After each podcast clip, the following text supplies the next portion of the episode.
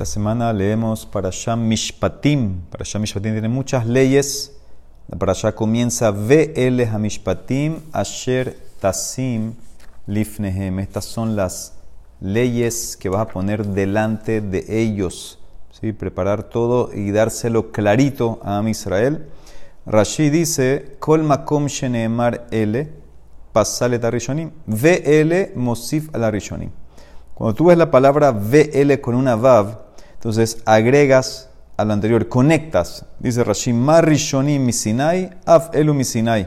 Así como lo que vimos en antes, los mandamientos son de Sinai, también estas que vas a ver ahora, estas leyes que vienen ahora, también son de Har Sinai. ¿Y por qué tiene que estar pegada esta para allá que habla de muchas leyes? a lo último que vimos la semana pasada que hablaba del Mizbeach, la semana pasada para Shah y Tro, este Shabbat que pasó terminó con el Mizbeach, dice Rashi para enseñarte poner el Sanedrín ahí en el Betamigdash, que esté en la Corte Suprema de Israel, que son los que hacen todas las legislaciones, las leyes, tiene que estar pegada al Mizbeach en el Betamigdash. Y la pregunta es, ¿por qué? contestó Raf Mijael Pérez, todo juez tiene que ser una persona que no tenga eh, intereses personales en ese juicio. Si No puede haber nada que lo incentive a dictaminar de tal manera, no puede, no puede haber como dice negiot. Y por eso la única manera que la persona puede estar pura es Etzel Hamikdash, Betamikdash, donde está la Kedushah la que ducha es lo que te va a proteger y puedas llegar a dar el juicio correcto. Y dice Rab, eh, toda persona es un shofet vedayan, toda persona es un juez.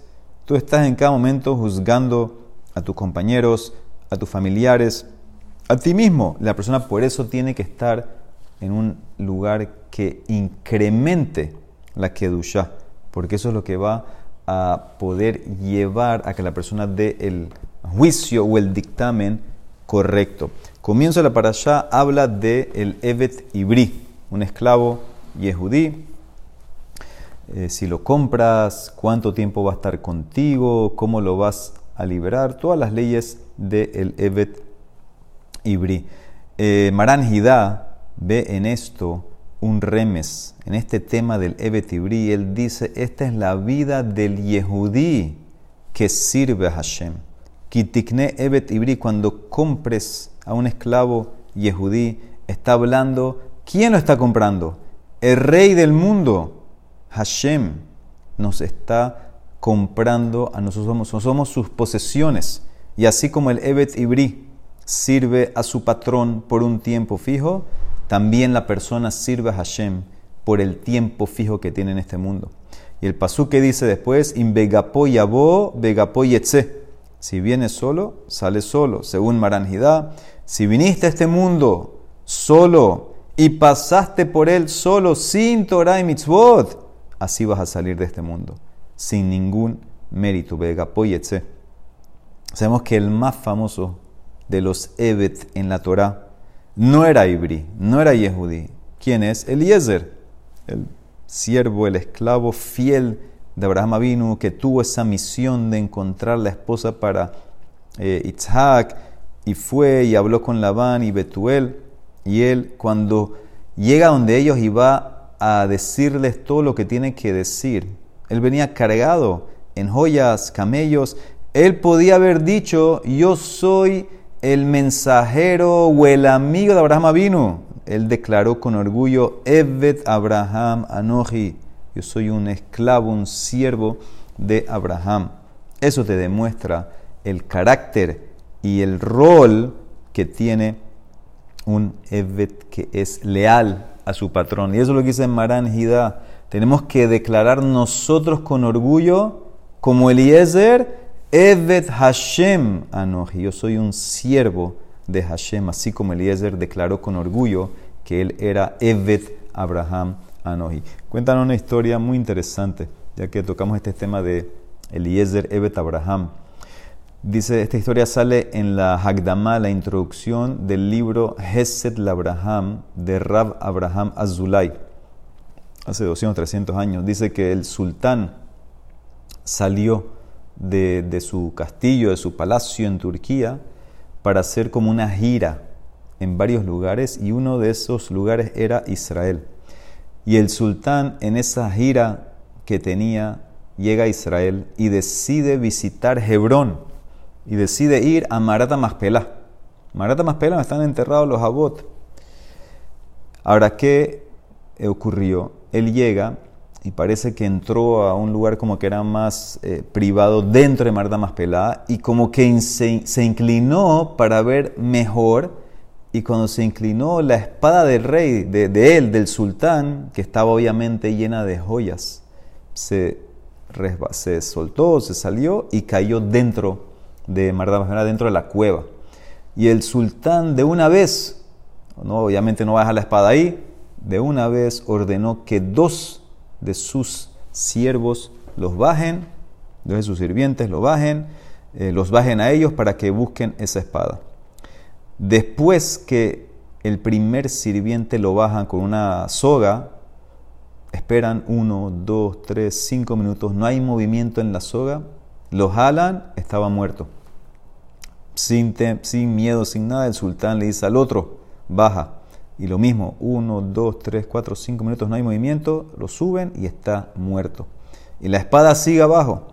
Y ahora el sultán no quiere mandar, no, quiere matar más de, sus hombres, decide buscar, mandó a llamar a un yehudí que vaya a la cueva. ¿Y a quién escogió? A este Rab, Rabaham Azulay, que él vaya y baje y busque la espada real.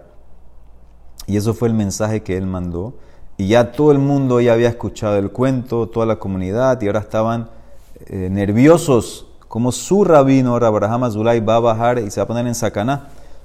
Abraham Azulay no entró en pánico, se preparó, ayunó, parece que le dio chance de hacerlo al día siguiente, ayunó, fue al migbe, estudió toda la noche, y al día siguiente rezó Shahrit Netz y le pidió a la comunidad que recen por él. Y así fue. Fue a Marta Maspelá y estaba el sultán esperándolo. Amarraron una soga al cuerpo de Abraham Azulay y lo bajaron dentro de la cueva de Marta Maspelá.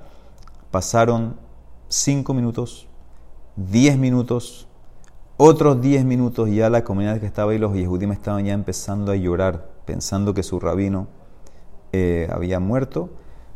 Y después de otros diez minutos salió el Rab con vida y salió obviamente con la espada. Y se reunieron alrededor de él la comunidad le preguntaron, Rab, ¿qué ocurrió cuando bajaste? ¿Qué pasó? ¿Qué viste? Y él contó lo siguiente. Cuando bajé vi un hombre con una barba larga, blanca, y le pregunté, ¿quién eres tú? Y me dijo, soy Eliezer Ebet Abraham. Él tuvo el privilegio, Eliezer, de servir a Abraham vino en Ganeden como fue un sirviente tan leal en vida. Y le pregunté, dice Abraham Azulay, si yo puedo ver a los Abot. Y dice que entramos más profundo a la cueva. Y Eliezer me dijo, espera aquí. Entró a pedir permiso y me dijo que volvió y me dijo que los Abot me dejaron que yo vaya y los salude, pero apenas entré y los vi me desmayé. Me revivieron, me despertaron, les dije por qué había venido a buscar la espada del sultán, porque si no eso es picúas nefesh para toda Israel. Y cuando pregunté si me puedo quedar con ellos, me dijeron, mañana vas a regresar, pero no con tu cuerpo, no con tu guf. Y me dejaron ir y me fui. Dice, cuando escucharon eso, eh, los miembros de la quejilá de rap no entendían eso que él dijo, que mañana, así le dijeron a Jabot, mañana vas a regresar, pero no con tu cuerpo. Dice que esa noche Rab Abraham Azulay pasó toda la noche estudiando Kabbalah y empezó a sentir una emoción al final de la noche. Dice que hacia el amanecer fue al migbe, se puso tajrijín, que son las mortajas, y se acostó en su cama dijo Shema Israel y dejó este mundo. Y así fue como le dijeron los Abot, fue a unirse con los Abot sin su guf, sin su cuerpo. ¿Pero por qué? Porque él también era como Eliezer, Ebet Abraham, Anoji. Eso es lo que dice el Maran Hidá. De vuelta, el Yehudi tiene que declarar con orgullo, Evet Hashem Anoji.